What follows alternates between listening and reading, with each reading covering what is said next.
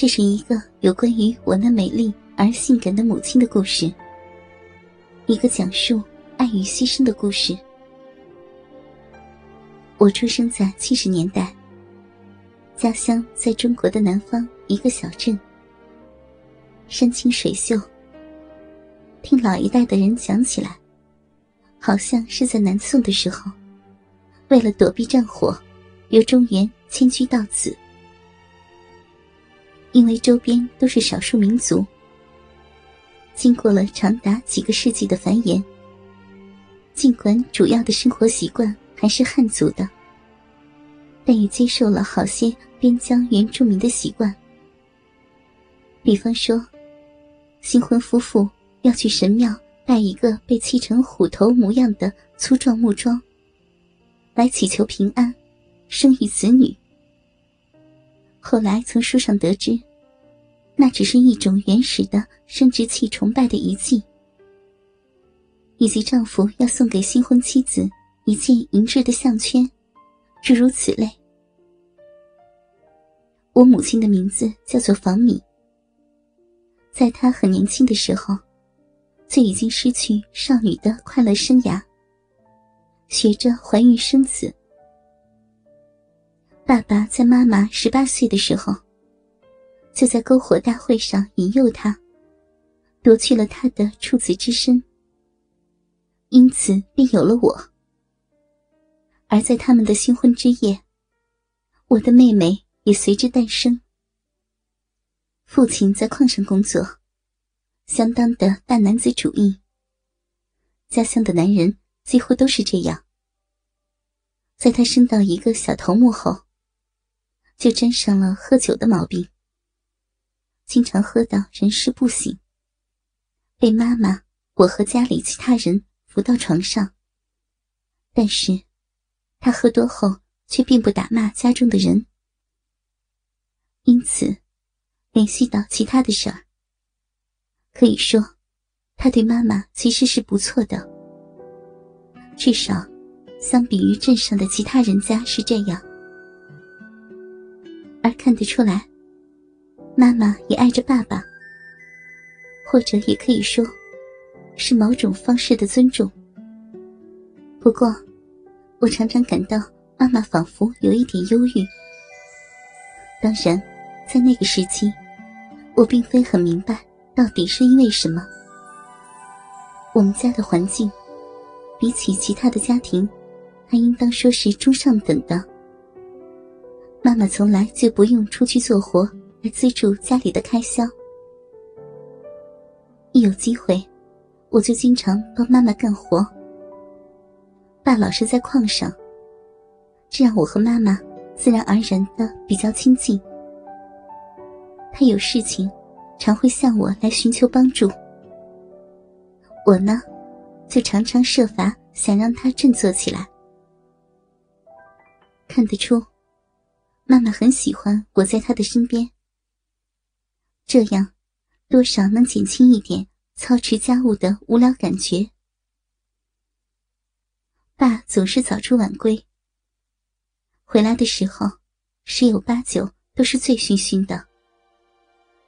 我觉得浪漫早已远离他们的婚礼，大多数的时间，他要么是忙着做活，或是开会。然后就是喝酒。在这种情况下，妈妈其实是很孤单。不过我相信，爸爸还是很爱妈妈的。他们有时还会相互之间开一些玩笑，或是揶揄对方。但那种在他们刚刚结婚时的浪漫情调，已经很少，简直就是稀少。高中毕业后，我开始工作。我们那时很少有人上大学，同时，我还找了一份帮人家开出租的活计，希望能有多余的钱来贴补家用。不过这样一来，你可以想到，我也就没啥时间来交女朋友，或是进行一些普通年轻男孩热衷的社交活动。在我的生活里没有多特别，有时会很好，有时会觉得不好，就像是一个平常的人一样。晚上，当家里其他人都上床了，我和妈妈常常一起坐在厨房的桌边聊天。我知道，妈妈很喜欢有我陪她。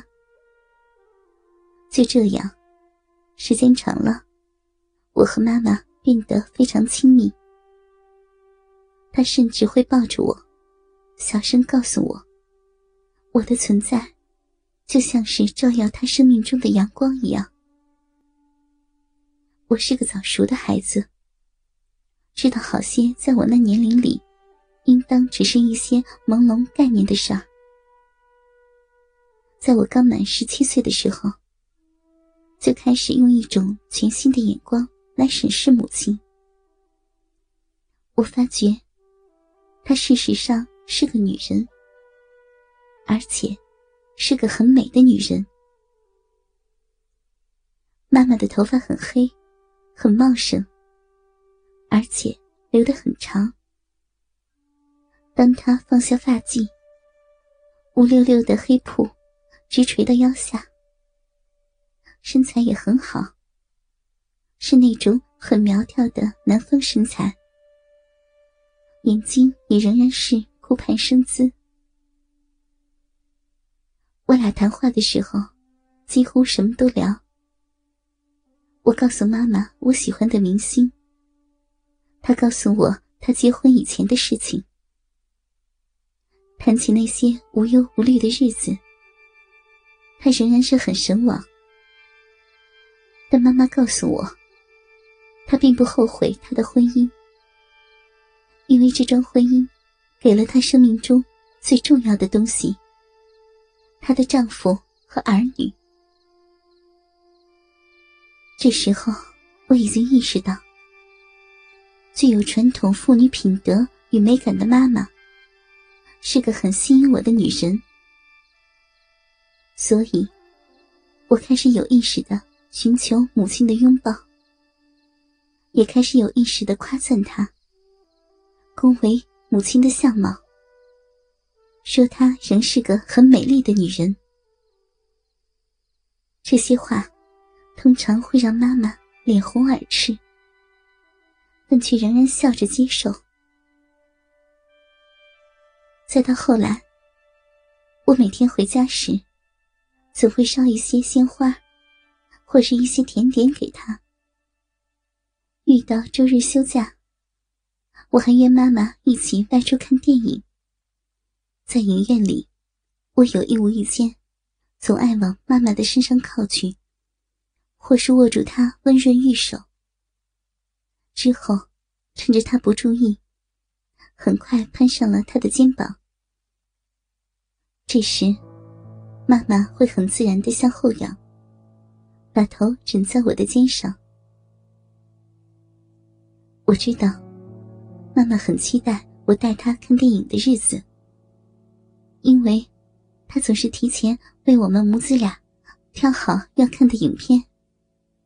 看过电影，我喜欢和妈妈在附近的一个小公园坐一会儿，在那儿，我们可以看着整个小镇的夜景，互相说些俏皮。亲昵的话语。倾听网最新地址，请查找 QQ 号二零七七零九零零零七，QQ 名称就是倾听网的最新地址了。